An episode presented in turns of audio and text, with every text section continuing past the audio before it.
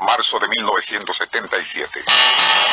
Carl Stevens sufre un coma diabético y quizás se hubiese salvado de morir si su esposa Carol le hubiese administrado insulina. Pero, y perteneciendo a una secta que rechaza el uso de fármacos aún en emergencias, inevitablemente falleció. Aún así, tanto ella como los hijos del matrimonio se negaron a aceptar que papi, como le decían, muerto.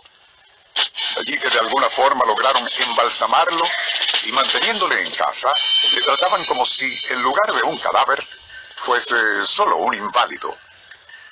Para evitar total rigidez en esa momia, Carol y Richard Kuhns, un amigo íntimo, se ocupaban diariamente de mover las articulaciones del difunto en macabros ejercicios.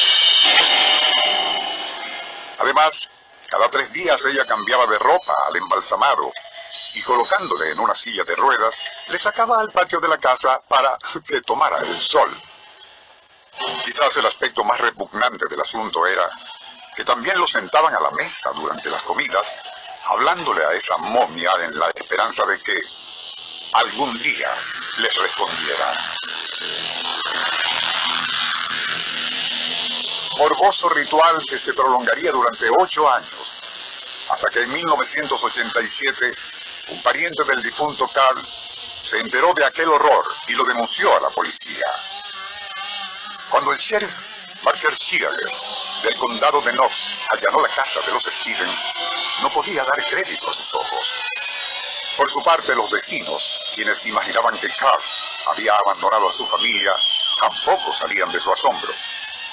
Tanto Carol Stevens, viuda del embalsamado, como su amigo Richard Kuhns fueron arrestados por no haber notificado a las autoridades sobre la muerte de Carr y haber conservado su cadáver momificado de manera ilegal. Nuestro insólito universo. Cinco minutos recorriendo nuestro mundo sorprendente. Una producción nacional independiente de Rafael Silva. Certificado número 3664.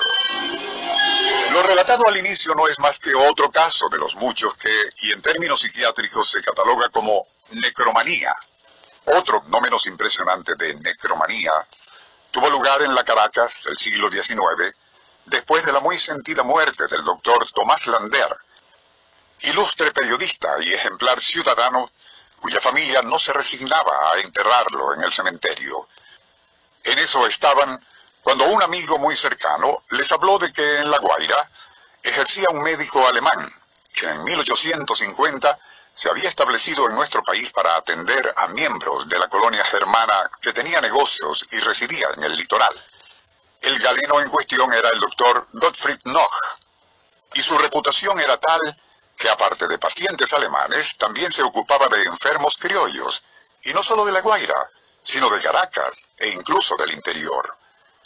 Adicionalmente, el doctor Nock, a quien el populacho más bien le decía doctor Canoche, pareció haber desarrollado una ingeniosa metodología para embalsamar cadáveres, dotándolos de tal apariencia de vida que causaba supersticioso asombro entre muchos. Enterada la familia del doctor Lander, acudió a Nog para que momificara su cadáver. El resultado fue verdaderamente asombroso. Tanto así que, ya trasladada a su casa aquella momia, lucía tan realística y natural que sus deudos procedieron a sentarlo en su escritorio que colocaron en la sala de la mansión. En ese sentido, y cuando recibían visitas, el difunto hasta participaba durante aquellas veladas y reuniones, pues las amistades que acudían a la casa de los Lander también se dirigían a él, Después de permanecer así perfectamente embalsamado y al frente de su escritorio durante 40 años, las autoridades caraqueñas de entonces sugirieron discretamente a la familia que, y para callar rumores, así como habladurías supersticiosas, sería conveniente se diese cristiana sepultura a esa momia del doctor Tomás Lander. Y así se hizo. Pero, y a pesar del transcurso de los años, ya el nombre de Canoche se había convertido, como lo es actualmente, en leyenda. Onda, la superestación, presentó Nuestro insólito universo. la firmeza de sus principios, la extravagante decisión de su familia. Al morir Lander, su cadáver fue embalsamado y colocado en su casa, sentado en su escritorio por casi 40 años, hasta que finalmente fue trasladado al Panteón Nacional. Y esto no es cuento, es historia.